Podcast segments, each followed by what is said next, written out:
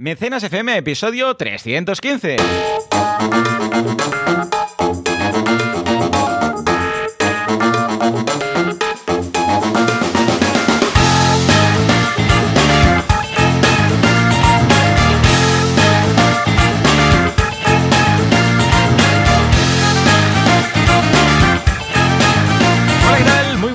Y bienvenidos a Mecenas FM, el ah, programa, el podcast en el que hablamos de este fantástico mundo llamado que algunos escriben como les da la gana, otros también, y algunos lo escriben dignamente, podríamos decir que percibible en lo que, se refiere al contenido, que es crowdfunding, financiación colectiva, micromecenazgo, llamadle como queráis, pero escribidlo bien, por favor, especialmente si sois un medio de comunicación que se precie. ¿Quién hace esto? Valentía Concia, experto en crowdfunding con Circle Falsings, que podéis encontrar en banaco.com, con V y dos Cs, no os equivoquéis. Y boluda.com, que es mi web, que es la de Joan Boluda, consultor de marketing online, director de la Academia de Cursos para Emprendedores. Y si todo va bien, hasta el momento iba bien, al otro lado del cable tenemos a Valentí, desde Sabadell. Valentí, ¿cómo va todo por ahí? Pues bien, aquí en la tierra de la cebolla. Ya sabéis ¿Ah, sí? que No Sabadell nos sabía. dicen los de la, No, los no de la. Se- Ah, vale, seba, sí, sí, sí, eso sí, eso sí. Pero es muy curioso porque Sabadell, eh, yo, Mm. co- como, coño, como yo no soy de Sabadell, pues claro, investigué y digo, oye, ¿de, de dónde vendrá Sabadell? ¿Vendrá de, de cebolla, de verdad? Y no, Mm. viene de sábado. Viene de Ah, sábado y es porque había un mercado muy importante aquí. En la época Ajá. romana y Sí. lo llamaron Sabadell debido a eso, al sábado y a la fiesta que había aquí el sábado. Imagínate. ¡Hola, qué bueno! Así que nada que ver con una cebolla. Pero si tú te fijas, el escudo de Sabadell tiene una cebolla. Porque en Oh, catalán vale. es Seba. Claro. Se parece Seba a Sabadell. Saba, Saba. Y también todo, yo que sé, una pegatina con una cebolla, todos los Sebayuts aquí, ¿no? Pero curioso, curioso, que al final no venga de eso. Es cosas de humanos, ¿eh? Ya ves, No viene de yo ahí, el tema pero de las mundo- etimologías, sí, sí, yo lo de las etimologías, siempre que hay un nombre así curioso, digo, ¿esto, esto de dónde viene? ¿no? Mataró, Sí, mata, del. Castell la mata y tal. Siempre, siempre hay, hay alguna cosilla para, para la curiosidad de los eh, más avispados, para que busquen a ver y luego, mira, es culturilla general para ganar el trivial. Sí, totalmente, totalmente. ¿Y tú qué tal la semana? Bueno, ahora explicamos la semana, pero bueno, si quieres empiezo yo. Es que es verdad. Sí, venga, va. Bueno, antes que nada voy a dejar en el chat un, aquí lo dejo, un enlace de un vídeo de un eh, robot que os tenéis que comprar todos Oh. ya, inmediatamente. Sí, ¿vale? Es un. Optimus Prime, con eso lo digo todo, Oh. que se transforma solo. Con eso ya, ya es que no, ya no puedo decir más. O sea, tenéis que verlo, tenéis que verlo porque Me lo ha pasado y ya casi Es brutal, mi, mi es espíritu brutal. coleccionista lo quería, lo quería ya. Totalmente, totalmente. Y por otro lado, ah, en cuanto a mi, mi semana, bueno, aparte del curso, que he lanzado el curso en este caso de Bootstrap 5, te voy a dejar el enlace por ahí, que es un framework para diseño web, que está muy chulo. Mira, te dejo ahí el enlace, Zasca, aquí. Aparte de esto, hemos empezado las mentorías y súper contento. Muy, muy contento Muy con las, eh, con que las mentorías, un- entre las cuales está pues también aquí Juanma. Y mm, hemos empezado con DAFOS, o sea, estamos con DAFOS a tope, nos van a salir los DAFOS por las orejas porque sabes que es una de las herramientas fundamentales para cualquier cliente, antes de nada, saber cuáles son sus fortalezas, amenazas y dentro del sector oportunidades y amenazas, ¿vale? O sea, fortalezas, perdón, y debilidades y luego en el sector oportunidades y amenazas. ¿Por qué? Porque sin esto, eh, ¿qué, qué- qué- qué- o sea, ¿qué? ¿Qué haces? O sea, sin saber tu cliente qué es capaz de hacer y qué no es capaz de hacer, ¿qué puedes hacer? Nada, es que no hay nada. Totalmente. Entonces, yo creo que es el, el pilar fundamental donde todos deberíamos empezar como consultores si queremos entender a nuestro cliente. Luego ya haremos más cosas, haremos DAFOS y tal. Pero hemos hecho una cosa que está gustando mucho, que es que cada grupo en la mentoría es de cuatro personas, ¿no? Entonces lo que hacemos es que cada uno hace, bueno, cada uno ha hecho su DAFO y ahora cada uno establece la estrategia según el DAFO de sus compañeros. O sea que cada uno va a hacer los tres DAFO, o las tres estrategias de los DAFOs de sus compañeros consultores, ¿vale? Qué bueno. Y así, claro, está muy bien porque primero que pillas experiencia y luego que la persona va a recibir feedback de qué posible estrategia podría hacer ah, de cuatro personas, de sus tres compañeros y mía. Y quieras que no, esto mola mucho. ¿m? Y por otro lado, ah, tenemos los encuentros virtuales. En este caso va a ser este jueves a las 10 el día 23 en boluda.com barra meet. Si lo escribes mal también llegas. Si escribes M-I-T, M-E-E-T o incluso si escribes barra encuentro. ¿eh? Y vamos a hablar de creación de contenido para marca personal. ¿eh? Si trabajamos en marca personal, como nosotros dos, por ejemplo, cómo enfocar para optimizar la creación de contenido, de inbound marketing para captar más leads, para captar más gente, para que se te vea más en redes sociales, etcétera, etcétera, etcétera. Y esto lo hacemos en un Google Meet que me hace mucha ilusión, porque finalmente podré ver a la gente. Porque todo lo que Mm. hacemos, claro, fíjate que yo- tú y yo nos exponemos a, a las redes sociales a través de nuestros vídeos, Sí. a través de compartir pantalla y tal, pero nunca vemos al resto de gente. Y en este caso me hace ilusión porque voy a ver las caras de los que están ahí, vamos a hablar entre nosotros, vamos a hacer debates, muy bien, se han apuntado ya 12 personas, estoy muy contento. Y si queréis más información, aún podéis apuntaros en boluda.com barra meet, ¿vale? Ya te diré qué tal la semana que viene porque ya habremos, eh, habremos hecho el primer meet, incluso habremos elegido la temática para el segundo. ¿Y tú qué tal? Venga, va, cuéntame. La verdad es que muy bien, estamos a tope en el canal de YouTube, creciendo como siempre. La verdad es que lo bueno que tenemos ahora la gente que hemos invertido mucho en contenido orgánico es que, por Oh, yeah. ejemplo, haciendo vacaciones en agosto, que yo la hice, no cae para nada el crecimiento del canal. Y muy bien, la verdad es que super comentarios, cada, cada, la comunidad que se está montando es muy sana y muy, muy bonita. Mucha gente de Latinoamérica, pero también mucha gente de España, de Europa. También incluso me escribe gente en inglés que yo alucino porque dices, mi canal es 100% en español, pero me Claro, claro, en claro. inglés. Sorprende, ¿eh? Y me preguntan cosas, o sea, entienden español porque se han mirado el vídeo y me preguntan, ¿no? Qué y bueno. está súper chulo, la verdad es que es una de las alegrías que, que estoy teniendo este año. Y aparte de eso, se han, se han reactivado un montón las formaciones. eh, ya me han salido un par de oportunidades de talleres que vamos a hacer en los próximos, las próximas semanas. Diría próximos días no, pero próximas semanas. Tenemos que acabar de concretar fechas telemáticamente. Así que estoy contento porque yo tenía miedo de que ahora todo fuera otra vez presencial, pero bueno, de momento hay sitios que Aguanta todavía ahí. aceptan la, Guay, guay. eh, lo telemático y me va bien porque a veces cuando tienes que desplazarte, pues yo qué sé, 50, 60 kilómetros para hacer un taller, mira, si es en Barcelona, mm, me da igual. Pero si son 60, 70 kilómetros, eh, si puedo hacerlo telemático, mejor, ¿no? De todas maneras, es evidente que yo creo que conforme vayan pasando los meses volverán los talleres presenciales, pero vaya. Y a partir de ahí, pues contenido interesante como siempre en banaco.com, como cada semanita, ya lo sabéis. Lo que os decía, el canal de YouTube a tope con tres eh, vídeos, y ahora os lo voy a contar, y también el contenido premium con las clases que hacemos cada semana, ¿no? Hemos hablado esta semana en el artículo importante de la semana, el, el blog post, de tres formas de conseguir más mails. Cosa importante, porque ya sabéis que en pre-campaña hay que conseguir mails de clientes para poder luego transformar eso en ventas en nuestra campaña de crowdfunding. También hemos hablado en vídeo ya de cómo van los cobros en crowdfunding, es decir, cómo funcionan las opciones de cobros en las diferentes plataformas. Súper, súper interesante porque además Berkami ha hecho cambios al respecto, que no lo hemos hablado en Mm. mecenas, pero ahora aceptan, primero, se carga todo automáticamente en el momento, Vale. eh, no se espera a que acabe la campaña y además aceptan más, más tipos de sistema de cobro. Aceptan Bizum, por ejemplo. y van a Pero, pero ¿a qué te refieres que se cobra al momento? ¿Se cobra al ¿Se momento? cobra al momento? Sí. Pero ¿y entonces qué? ¿Se devuelve? sí. Hostia, si no pero se esto es objetivo, un game changer, ¿eh? Muy Sí. fuerte, ¿eh? ¿Y, Sí, y a por ver. qué? O sea, Bueno, es que me he quedado aquí hacer- un poco alucinado, Sí, sí. ¿eh? Porque claro, Es que es ah, bastante... entre otras cosas, ah, igual esto va ligado, no sé, pero eh, lo digo más que nada porque muchas pasarelas, de hecho es lo que se está haciendo a nivel eh, estratégico en todas las pasarelas de pago, no te devuelven la comisión, ¿eh? Si hay devolución. Ojo Pues con en este esto. caso sí. En no, este no, caso, al digo menos- la pasarela de pago. O sea, Mm. el Stripe de turno, cuando hay devolución, pues tú lo que te han cobrado, te lo han cobrado. O sea, si es tú que devuelves Berkami no va 10, por Stripe, ¿eh? ya, ya, ya, Claro. pero es lo que es normal, es habitual en todas las plataformas. Ya. Y como dices que ahora hay más métodos de pago, pues no sé cómo va. Cuenta, cuenta. Lo han hecho a través de su, de su corredor de pago, que es el BBVA, ¿vale? Entonces Vale. lo que han trabajado es, yo como trabajo con mi banco, mi banco es el que posibilita o habilita los sistemas de pago, ¿vale? Entonces, por ejemplo, trabajan con Bizum, pero en teoría van a empezar a trabajar con Apple Pay y otros. Es decir, ha sido una negociación con el banco, básicamente. Es un game changer porque, bueno, básicamente, no sé si es un game changer o qué, pero básicamente es la única plataforma que lo tiene ahora mismo, ¿vale? Esto pasaba al principio del crowdfunding, pero básicamente por desconocimiento, ¿eh? porque las Curioso, plataformas no ¿eh? sabían negociar la preautenticación, que es lo que, como funciona una plataforma Pues muy normalmente. curioso porque es siempre que... explicamos crowdfunding, explicamos esto va así, no se cobra hasta qué tal, cuando se ha logrado entonces se pasa... Ahora, ahora ya, Pero ya no piensa, podemos decir piensa eso. una cosa, a nivel práctico es exactamente lo mismo. Sí, es sí, decir, sí, claro, claro. un pero, mecenas- hemos- pero tenemos que cambiar el- la explicación ahora, ¿no? Sí, hay que Al cambiar. Bueno, menos no, para Ver- Berkami. Para Berkami, para Berkami, correcto. Indigo funciona igual que siempre, Kickstarter funciona igual que siempre, Goteo funciona igual que siempre, Lanzanos funciona igual que siempre. O sea, es solo Berkami.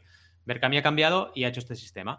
A ver, yo al final, ¿qué ventaja le veo? Una muy muy grande ventaja es que ahora no hay incidencias. Es decir, la campaña lo que recauda es lo que realmente ha recaudado y no puede haber incidencias porque ya se ha cobrado, punto. O sea, tienes cero Mm. incidencias en Berkami ahora. En cambio, en Kickstarter ya sabéis que puede haber devoluciones. Como te hacen Ujú. la preautenticación, tú puede ser que cuando se vaya a cargar esta tarjeta, la tarjeta se haya perdido, se haya robado, etcétera. Y esto pasa en todas las plataformas, que puede haber hasta un 10% de incidencias. Ahora en Berkami es cero. Esa es la ventaja más grande que hay. Y es una ventaja considerable, ¿eh? porque te evitas problemas.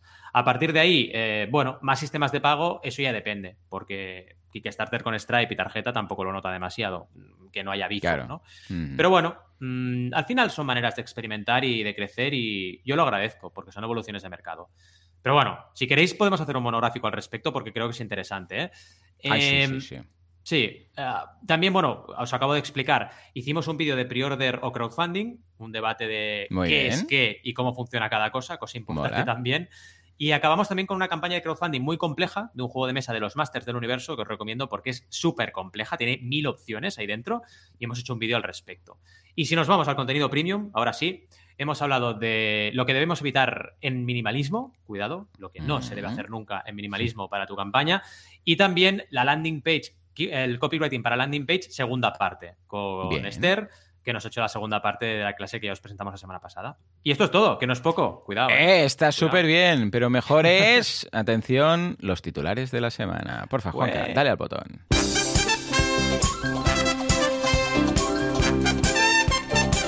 Empezamos con Alejandro Amador que nos comparte los pedales que brillan.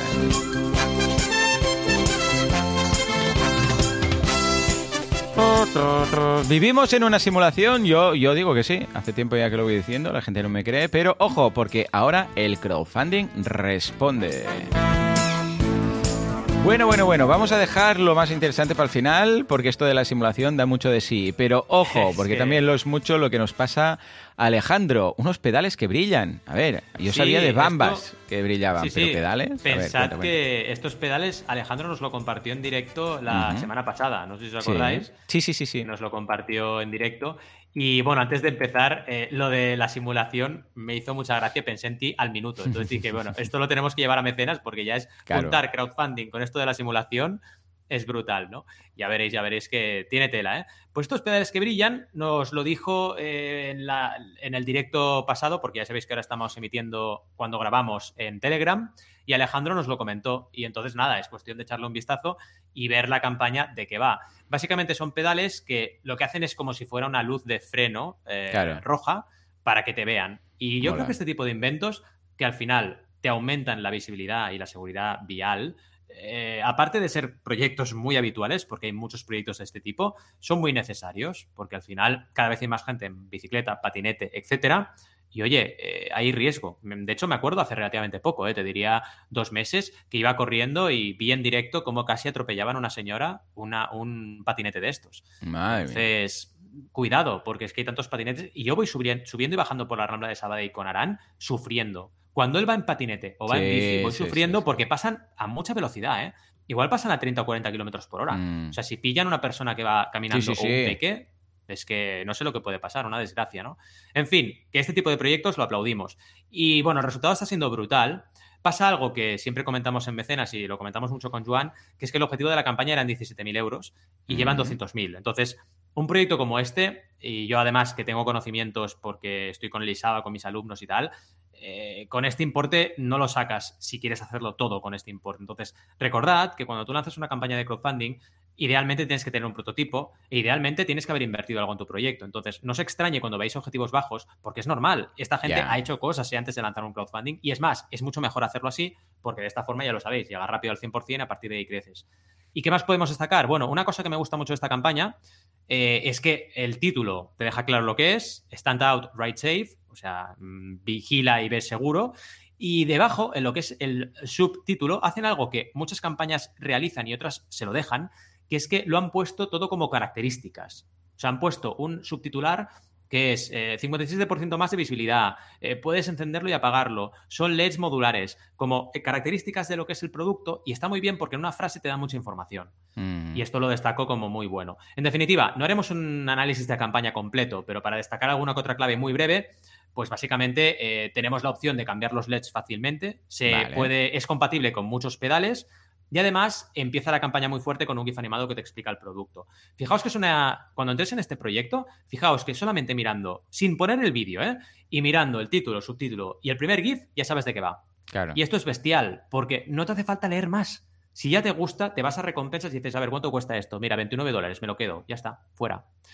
Y es una maravilla poder convertir, que de eso vamos a hablar hoy, de conversión a ventas, convertir tan rápido eh, una visita en ventas en tu proyecto. Pensad en ello porque Mm. los pequeños detalles como estos marcan la diferencia. ¿Cómo lo ves?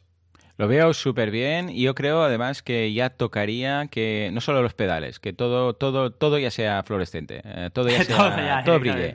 No, no, no solamente la luz detrás, no solo los pedales, yo creo que ya las bicis, los todo que brille por la noche y así Mira, vas a tener pues visibilidad total. ¿Te imaginas? Todo, todo, que brille todo. Ya Está, la bici. Presentan el mono brillante. todo Eh, el- exacto. El, el patinete y la bici eh, brilla todo. Todo fluorescente. Ya está. Y así lo verás. con- vamos, visibilidad Seguro. total. Ya está. Cuidado que esto Pues va a salir, aquí- eh, seguro. Sí, sí, desde aquí hago una llamada a los inventores estos y todos los industriales que hagan algo que todo brille, todo en general. Eh, Lo pintáis con pintura de esta fluorescente o lo que sea, o le metéis LEDs por todos lados, pero que brille todo, rollo nave espacial. Nosotros cuando vemos las pelis estas de Star Trek y tal, y vemos ahí en medio del espacio, pues yo qué sé, el, el Enterprise, yo lo veo ahí todo, ¿vale? O sea, está todo iluminado. No sé de dónde Sí, se sí. ilumina, pero bueno, pues igual, ¿vale? O sea que desde aquí, un abrazo. Y hablando de Enterprise y de ciencia ficción, Cuidado, ¿eh? Buah.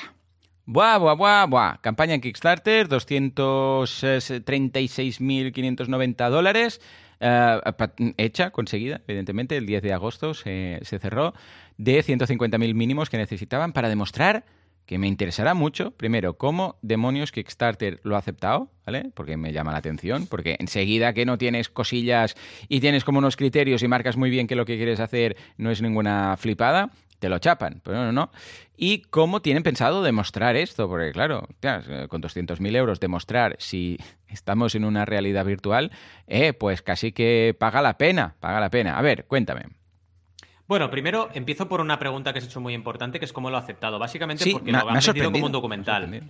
Vale, Lo han vendido, vale, o sea, lo han puesto en la categoría de tecnología, pero no Mm. deja de ser un documental. Entonces, Vale. claro, eh, es un documental, live streaming, diferentes, eh, digamos, eh, eventos que van a realizar alrededor de esta demostración, que lo que pretende básicamente, y es gente científica, no es gente que no sepa nada de ciencia, demostrar que vivimos en una simulación, porque como ya Joan seguro que nos explicará mejor que yo, hay teorías que dicen Sí. que estamos como dentro de un videojuego. Es decir, a ver, el tema es, la hipótesis es, si nosotros ahora mismo en nuestra civilización estamos asistiendo al nacimiento de videojuegos que parecen reales, con realidad virtual, mm, ¿qué nos hace o qué nos puede hacer pensar que nosotros no estamos dentro de una de esas simulaciones creada por una civilización mm, más evolucionada que nosotros? Correcto. Puede ser, cual. ¿no?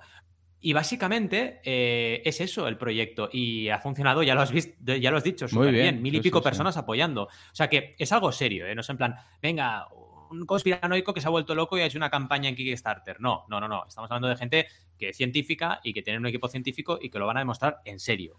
A partir de ahí ya veremos qué ocurre. Pero teóricamente va a acabar saliendo un documental que ya veremos si, lo vemos en Netflix, porque puede ser posible esto, ¿eh? o en cualquier otra eh, plataforma de streaming, y nos explican de qué va, de, de qué va este experimento y cómo lo llevan adelante. De hecho, ya la gente que ha patrocinado no solo tiene el acceso al documental cuando se haga, sino un montón de acceso a toda la información de producción previa que se va a ir realizando. Aparte de extras como camisetas y tazas, que yo no sé por qué lo han Claro. puesto, pero lo han puesto, ¿vale? Pero vaya, me ha parecido súper interesante y quería traerlo y que nos explicaras también un poco eh, tu visión, eh, porque has estudiado más este tema, pues sobre la simulación. Sí, sí, yo estoy convencido que sí. Yo estoy convencido que sí. ¿eh? O sea, mm, sin ningún tipo de duda. ¿Por qué? Porque, bueno, tiempo al tiempo veremos cómo en el momento en el cual la realidad virtual, eh, como la entendemos ahora, la de nos ponemos unos cascos y tal, que somos muy conscientes, pero bueno, también es una una que es que no una experiencia muy inmersiva, ¿vale? Porque estás dentro, Mm. ¿vale? Cuando esto mejore y se puede hacer a nivel neuronal, que esto ya existe, hay algunos experimentos, y en lugar de colocarte unas gafas en los ojos, pues sea una conexión, ¿vale? Que, que haya conexión neuronal con nuestro cerebro y podamos realmente ah, entrar en un entorno, mirar por todos lados. Bueno, que ahora puede parecer como ciencia ficción, pero que en realidad no. En el momento en el cual haya interficie, bueno, que ya existen las interfaces de estas, ¿eh? O sea, hay personas Mm. que pueden recibir recibir mensajes directamente al cerebro y escuchan el mensaje. Pero no, no que les pongan un micro ahí enchufado. No, no, no. O sea, que a nivel neuronal escuchan la voz de alguien que les, que manda un mensaje. Y, no le entra por el oído, para entendernos. Le va directo al cerebro, ¿vale? lo estoy simplificando. Y es una persona, por cierto, que vive aquí en Mataró. Hay cinco en el mundo. Ah, y uno vive aquí en Mataró, ya me explicarás. Ah, bueno, pues en el momento en el cual se consiga esto y nosotros seamos capaces de entrar en una sala virtual, en un videojuego, en un no sé qué, verás como todo el mundo empieza a valorar esta teoría que ahora puede mm. ser, mm, parecer muy futurista. En el momento en el cual tú te conectes a algo y no haya diferencia o se acerque mucho a, a lo que nosotros consideramos realidad, que por la ley de Moore esto es cada dos años, de hecho ahora es cada dos años y medio, cada dos años y medio se duplica la capacidad tecnológica, ¿vale? O sea, métele 50 años a todo esto. Cuando todo esto esté prácticamente que no se pueda ni diferenciar, ¿quién te dice a ti? ¿Quién te dice que cuando te quites el casco realmente no, pensará la gente, escucha, ¿y, y, si, ¿y si ahora estoy dentro aún? ¿Vale? O sea, ¿cómo sé yo que realmente estoy fuera? ¿Vale? Pero es que imagínate incluso gente, yo sé, que puede estar enferma, por ejemplo, ¿vale? Rollo avatar, ¿no? Yo sé, pues que tienes eh, una parálisis o algo. ¿Tú crees que esta persona valorará más la realidad de fuera que la de dentro? Si le dejaran elegir, le dirían, mira, mm, si quieres, podemos hacer que vivas siempre dentro, ¿vale? Que esto pasa en, por cierto, en una manga. Ah, claro, la persona le va a dar igual tener un cuerpo que no le funciona detrás. Va a decir, no, no, méteme dentro y yo me quedo aquí. Yo me quedo aquí porque aquí puedo andar, aquí puedo hacer todo esto, aquí puedo hacer... Bueno, en ese momento, claro, es cuando se va a difuminar tanto todo esto que la gente va a empezar a decir, escucha, ¿y si realmente yo ahora también estoy en una simulación? Y esto lo mm. veremos, ¿vale?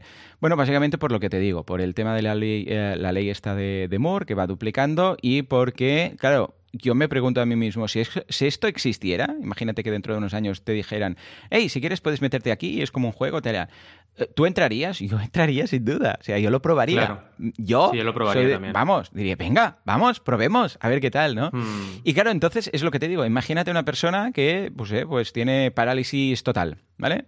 Claro, esta persona diría, no, no, da igual. Mm, mm, o sea, yo prefiero estar en esta simulación. Incluso, incluso, ¿quién te dice que esa persona no diría, ¿sabes qué? Quiero que, que no ser consciente de quién soy en realidad en la simulación. Mm, ¿Por qué? Porque quieras que no, siempre puedes estar...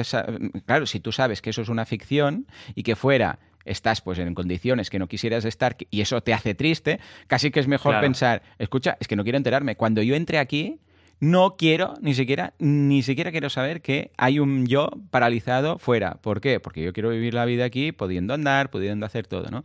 Claro, todo esto, que ahora vemos muy futurista, dale unos años. Dale unos años y en el momento en el cual salgas de una simulación y lo veas todo muy igual, ya verás como la gente empieza a decir, mm, pues quizás no está ni idea de olla, ¿no? O sea que muy, muy guay, muy guay. Juanma también nos pasa un enlace de, mm, mm, de un hombre que vive en Barcelona que también. O sea que, de este caso. O sea, mira, le echaré un vistazo. Yo ya te digo, a mí me encaja mucho y además, eh, viendo cómo evolucionan los videojuegos, que antes sí, veías todo pixelado y tal, pero ahora es una experiencia inmersiva brutal. Totalmente. Pero brutal. Totalmente. Yo lo veo, yo lo veo. Imagínate, rollo Matrix, sí, sí. Un mundo que es una mierda pero tenemos la tecnología como para simular un mundo que no lo es tanto. Pues escucha, ¿podemos probarlo? Sí, sí. Probemos. ¿eh? Por cierto, próximamente peli de Matrix. Esto ¿Ah, sí? No sabía. ¿Que la cuarta? O un... Matrix 4, pero la han llamado diferente. Ahora no me mm. acuerdo el nombre exactamente. Pero. Ah, mira, mira, el que nos han pasado es el de Mataró. Este que oh. nos ha pasado Juanma, que dice este Mataró, sí, ah, de, este Barcelona. Este es, sí, sí, sí. Efectivamente, es esta persona, ¿eh? Y sí, sí, me lo, me lo encuentro muchas veces tirando la basura en el mismo container que yo. O sea que, mira. Muy bien, muy bien. Pues eh, ahí queda, ahí queda. Resurrections, creo. Sí, Resurrections. Y pero es la cuarta parte, ¿eh? entonces. Sí, sí, vale, Matrix vale, curioso. Sí. Vale, pues a ver qué. ¿Lo, hacen los mismos hermanos Hatchfall de esto? Bueno, ahora lo hace una de las hermanas, porque se han cambiado de sexo los dos. Bueno, eh, sí, pero son los mismos. Vale, vale. Muy bien, muy mm. bien. Pues a ver qué tal. Sí, sí. Una de ellas, en principio. La otra creo que no. Vale, pues a ver qué tal, Matrix. Pues por cierto, el otro día lo vimos con Matrix, la original, porque las otras, oh. bueno, Gem, con, con Jan y le encantó, ¿eh? Le encantó muy, muy, muy fuerte. A ver qué tal. Pues venga, va, Valentín, ahora sí, nos vamos a por el tema de la semana.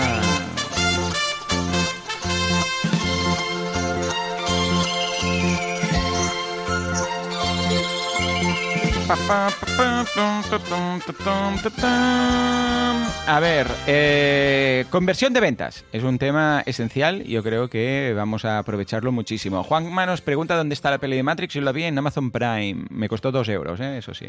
Tuve que pagar. Valentí, hablemos de conversiones. Sí, mira. Venga, va. Amazon Venga, Prime te ha hecho pagar. Te, Sí, te sí, ha hecho sí, convertir. Efectivamente, bueno, eran dos euros, era un clásico Sí. y digo, venga, va, va, va, lo podemos pagar, lo podemos pagar. Vamos si pagué veintipico por Raya de Disney, digo, Ya. ¿cómo no voy a pagar dos por Matrix? Que es un clásico y lo vemos aquí. Me hizo mucha gracia el Nokia ese, ¿te acuerdas? El que, va, ¡Ostras, el que trae! Neo, que se, ¡clac! ¡Qué que se abría. Fue un Es que mítico, hay ¿eh? escenones, ese eh, hay escenones en esa peli, eh. Muy, hay muy, Cuando muy entran bueno. todos hay vestidos de negro. La escena Sí, esa del, de, pues, bueno, el, el edificio ese, ¿no? Que Sí, la del edificio que entran y empiezan a disparar, bueno, muy bueno, Brutal, muy brutal. bueno. A ver qué. Pues mira, En fin, va, vamos a por todos los que hoy. podáis a ver Matrix este fin de deberes. Hablemos Sí. de hablemos de conversiones.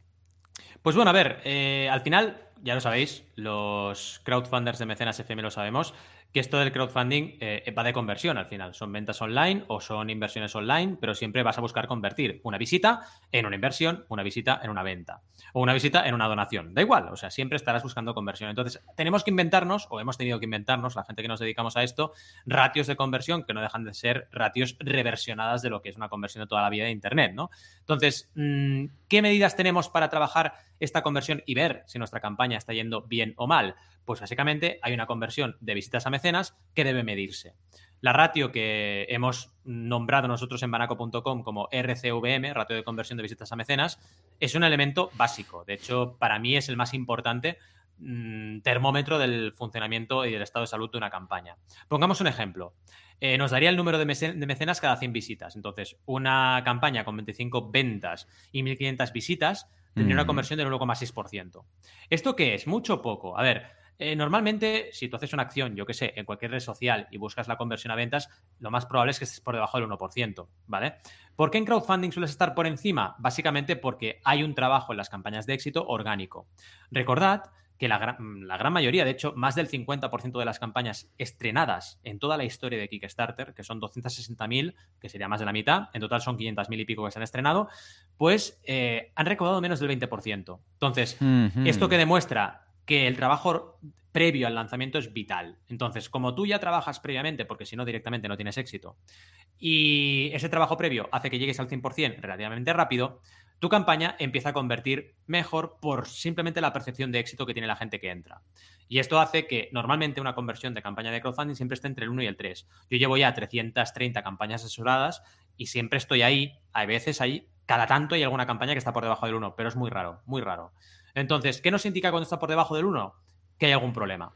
Por ejemplo, la gente no entiende el proyecto. Por ejemplo, la gente, eh, lo que decíamos ahora en el ejemplo que hemos revisado hoy de los pedales, la gente tarda mucho en comprender el mensaje. En cambio, hay otras campañas que muy rápidamente, con un golpe de vista al título, subtítulo, un GIF animado, ya lo entiende y convierte muy rápido. Eh, también tienes que medir, paralelamente a esto, el tiempo de estancia, que esto lo puedes ver con Analytics, el tiempo de estancia en tu página. Si a lo mejor tu vídeo dura 5 minutos y la gente está 30 segundos, o conviertes bien o tienes un problema, porque significa que la gente está entrando y se va. Entonces, el 1% digamos que nos marca el mínimo deseable. A partir de ahí, ¿qué ocurre entre el 1 y el 3? Pues que hay que seguir comunicando y poco más. Es decir, el estado de salud de conversión es correcto. Pero hay otro escenario posible que nos puede preocupar y nos debe preocupar, que es cuando estás muy por encima del 3 o por encima del 3. ¿Por qué? Porque imaginaos una campaña que tiene mil visitas, no, perdón, que tiene 10 conversiones o 20 conversiones, pero tiene muy pocas visitas. ¿Esto qué estaría demostrando? Que la conversión es muy alta, pero no está llegando al mínimo de visitas deseable, porque no está recaudando al ritmo adecuado. Es decir, una campaña que, por así decirlo, ¿eh? te aporta la gente que estaba en la landing page, pero luego la gente que está detrás de la campaña no comunica, se estanca en visitas y la conversión será muy alta. Porque como la gente que ya sabía que la campaña iba a estrenar ya ha, ya convertido, eh, ya están ahí. Pero el problema es muy grave, porque si tú no consigues visitas no vas a recaudar.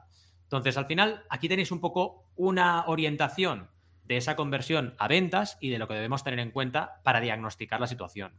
¿Qué segundo punto vamos a analizar? Hay que dar importancia a lo relevante. Entonces, si tú solo te guías por seguidores en redes o solo te guías por eh, tus compañeros de profesión que tienen cuentas de Twitter muy relevantes, te estarás equivocando. Acordaos el caso de esa influencer, que os dejaremos el enlace, que con 2 millones de seguidores no consiguió ni vender 36 camisetas. Entonces, ya sé que es un caso extremo, pero cuidado, porque tú no sabes nunca lo que va a pasar. De hecho, mira, ahora estamos trabajando con Ray Bacon, que es un, un youtuber del mundo Switch, y estamos creando un juego de mesa. Lo puedo decir porque ya lo ha anunciado.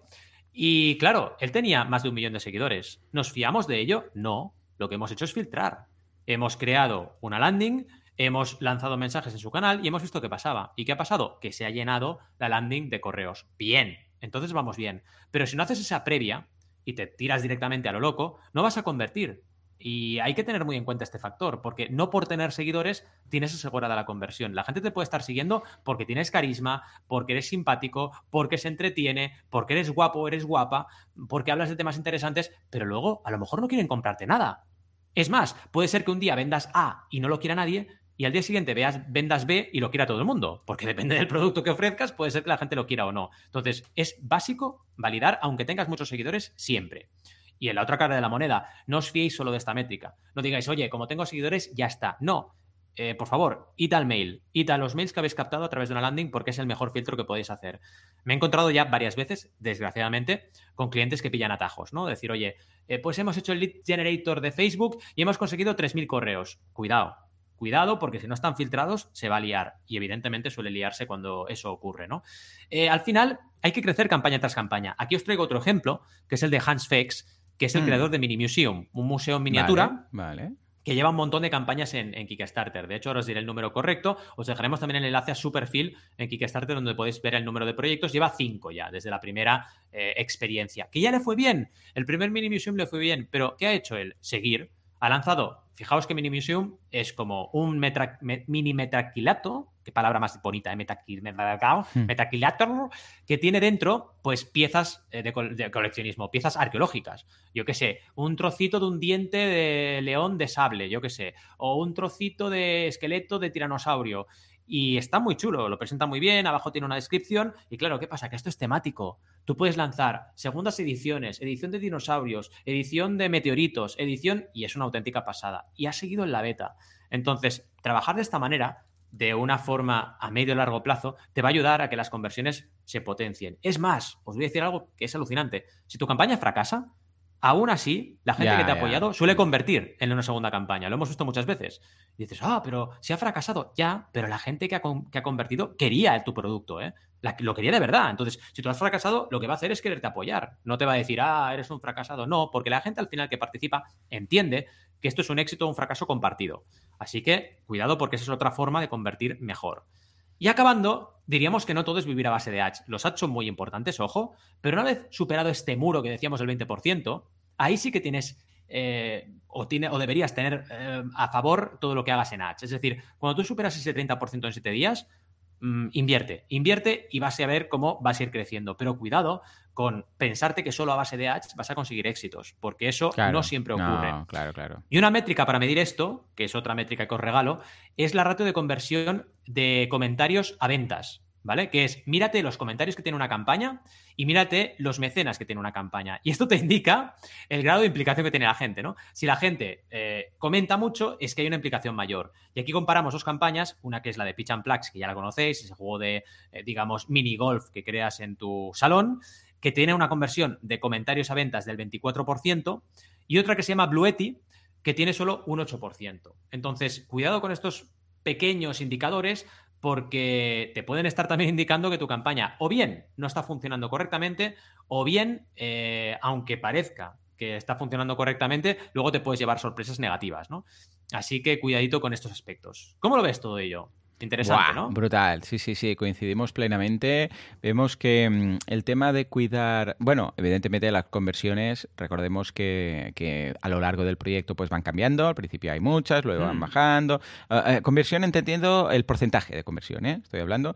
Vemos que primero siempre tenemos un porcentaje de conversión muy alto, luego baja, luego sube, ah, pero incluso en función del número de visitas, ¿eh? o sea, no es porque haya más o menos visitas, sino que podemos ver que lo deberíamos defender durante, durante durante toda la campaña, ¿no? Y si vemos que en algún momento baja, pues comunicar, hacer, hacer algo, ¿no? Y me recuerda mucho a exactamente lo mismo que pasa cuando alguien lanza un negocio, ¿no? Porque lanza un negocio, empieza en Full Friends and Family, lo conocen, vemos un porcentaje de conversión que es muy, muy alto. ¿Por qué? Porque al principio lo he comunicado a los que ya sabían que iban a comprar. ¿Vale? Y después se me, se, se, me desaniman, ¿no? Porque dicen, hola, pues si tenía un porcentaje de conversión, yo que sé, del 20%. ¿Cómo ahora está al, 1? Bueno, claro, porque es que igual lo has comunicado a 100 personas que tenías en tu newsletter, gente conocida, que ya te lo había pedido, no que sé, que esto era como, no es muy vegano, pero como pescar en una pecera, entiéndeme, mm. ¿vale?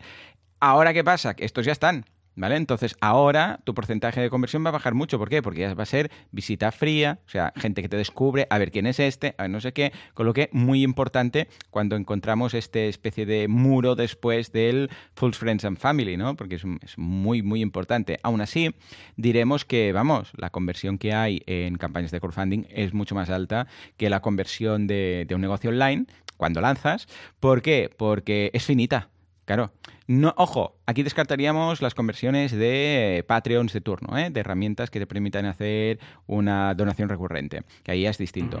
Pero la conversión, claro, como sabemos que hay un poco de FOMO, de Fear of Missing Out, de, hey, esto van a ser 30 días, van a ser 40 días, y luego ya no, hace que se concentre todas esas conversiones y ese porcentaje de conversión sea más alto durante ese tiempo, ¿no? Pero vamos, que en ese sentido va genial para lanzar incluso un proyecto que luego, lo que decíamos el otro día, ¿no? Para emprender, que luego va a mantenerse. Pero eso sí, no penséis que vais a conservar, o sea, afortunados seríais si se conservara ese porcentaje de conversión. ¿eh? Sí, totalmente de acuerdo. Al final Afortunados seríamos y una lectura que hago también es que si trabajas bien el crowdfunding, consigues proteger un poco más esa conversión, ojo, durante 40 días, ¿vale? Que también recordemos esto, una campaña de crowdfunding dura 30-40 días, luego tienes que seguir, como decías tú, enfrentándote a la realidad de vender en tu e-commerce o en tu web y evidentemente eso eh, va a hacer que tu conversión vaya diluyéndose lo importante es que no baje de cierto aspecto, de cierto punto y que lo consigas mantener a, largo, a lo largo de mucho tiempo. ¿no? Pero vaya, son paralelos porque en el fondo el crowdfunding no deja de ser una forma de lanzar proyectos, así que es lógico que haya un paralelismo y que sean complementarios los dos caminos, digamos. ¿no?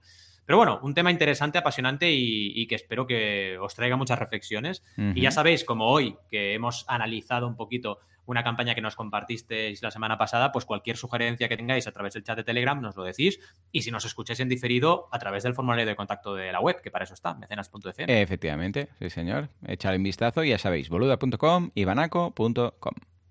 Sí. En fin, ah, claro, te estaba despidiendo yo. Sí. claro, sí, sí, ya, claro, como te tocaba a ti, ah, digo, como has estado tú haciendo el tal, digo, pues ahora ya despide. Pues eso, ah, de verdad, muchas gracias por todo. Hemos hablado de todo, hemos hablado de Optimus Prime, hemos hablado, hablado de pedales que brillan, hemos hablado de simulaciones. Hoy el punto de friki era bastante alto, hemos hablado de Matrix. O sea que yo creo que para todos los frikis pues lo agradecerán.